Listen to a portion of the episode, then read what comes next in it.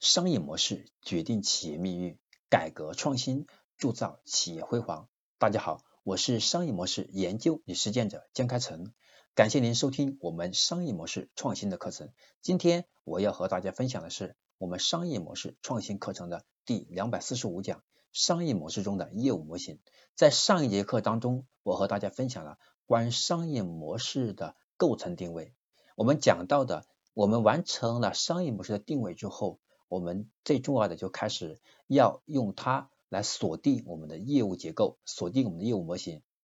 所以说，业务模型、业务系统，它是我们企业达成定位所需要的业务环节，各个合作伙伴扮演的角色，以及利益相关者各个合作和交易的方式和内容。我们可以从行业价值链和企业内部价值链以及合作伙伴的角色两个维度。来理解业务系统的构建。我们以上个案例当中的雀巢咖啡早期的项目为主，来给大家讲这个案例当中我们如何理解业务模型的。在雀巢咖啡早期的时候，它是蒸馏咖啡项目，在起步的时候采用的是业务系统集成比较高的方式，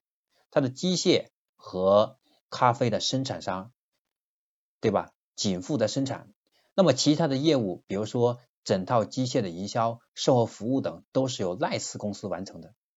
而后期其业务系统发生了极大的变化，赖斯仅仅通过俱乐部的形式负责咖啡胶囊的品牌管理和销售，至于机器的生产、销售、渠道建设、维护都交给了合作伙伴处理，所以我们的业务系统它是商业模式的核心。在这个案例当中，我们看到的真六咖啡在雀巢下。在雀巢对这个项目做定位的时候，一开始的时候是对吧？做的比较集成，什么都做到后面，他只做了一部分，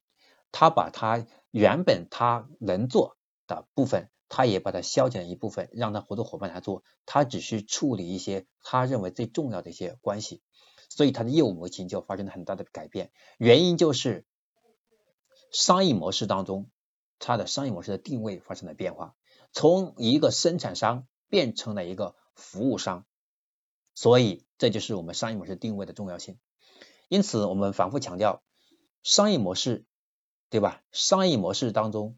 很重要的支撑点是业务逻辑，是业务系统。我们高效运营的业务，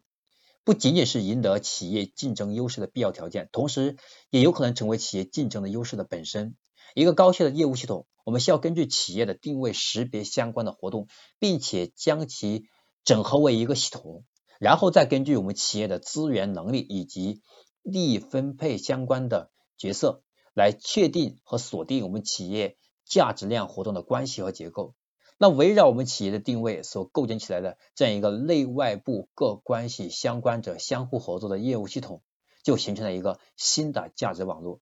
那么这个价值网络。就明确了客户、供应商和其他合作伙伴在影响企业通过商业模式而获得价值的过程中所扮演的重要角色。再举个例子，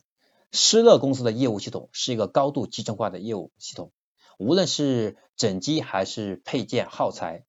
都是由施乐公司自己生产研发并直接销售给终端客户的，自己负责维修、技术服务，给客户的。融资也是由施乐公司完成的，大家看得出来，这家公司无所不做，从价值链上，从上游到下游都是自己做的，对吧？全部是自己完成，比较集成，高度集高度集成的一件一个业务项目。但相比来说呢，像像富士，对吧？像富士施乐的业务系统，就有大量的活动交给了合作伙伴来处理，数码，对吧？数码快印。负责给直接客户提供服务，大部分的耗材也交给了指定的第三方，融资也不再是也不完全是自己来做，甚至高端产品的研发也交给了有股份关系的美国施乐来做。那么佳能则根据自己的定位设计了一个完全不同且比较常见的业务系统，也就是自己来负责研发和生产，而由经销商呢负责销，对吧？销售、融资和我们的服务支持等等。所以，当我们把我们的定位改变了，我们的业务系统就改变了。比如说，我们现在常见的一家公司，如果你从个技术服务商变成了呃数据服务商，你的业务逻辑就变了，你的商业模式就发生了变化，对不对？因为如果你是技术服务商的话，你就要给客户提供技术开发，对吧？技术开发和服务能力。但如果你是数据服务商，那你就可以把你的技术这个部分，对不对？和你的战略合作伙伴合作，由战略合作伙伴来完成技术服务，然后你只是其中提供数据这一部分的服务内容。这样的话，你就只是把你的业务逻辑发生了改变，但是本质上你的企业的发展并不受影响。而且反过来，我们的企业会发展的更好，因为数据服务和技术服务它本身是两种不同的方向。数据服务更加偏向的是数据的采集和数据的分析、数据的应用。那么它是未来我们 IOT 很重要的，对吧？很重要的心脏。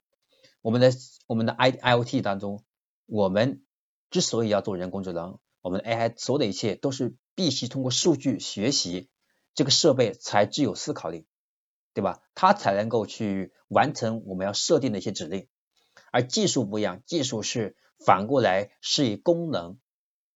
管理、效益、营销等这些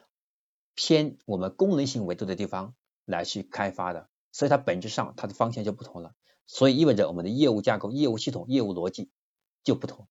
所以这是我们前期商业模式发生的定位发生的改变，所以我们的业务系统也发生了改变。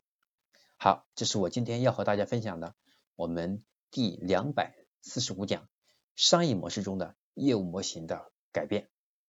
那么下堂课程我要和大家分享的是我们商业模式创新课程的第两百四十六讲，深度和大家剖析一下盈利模式。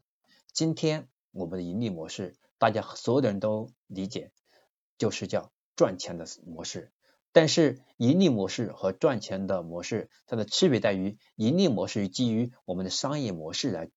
对吧？它是一个在商业模式中的一个支点，而我们的赚钱模式，它可以仅仅是一种销售，可以仅仅是一种业务，所以他们俩的角度不同，所以我们更多要回到的是盈利模式的维度来看，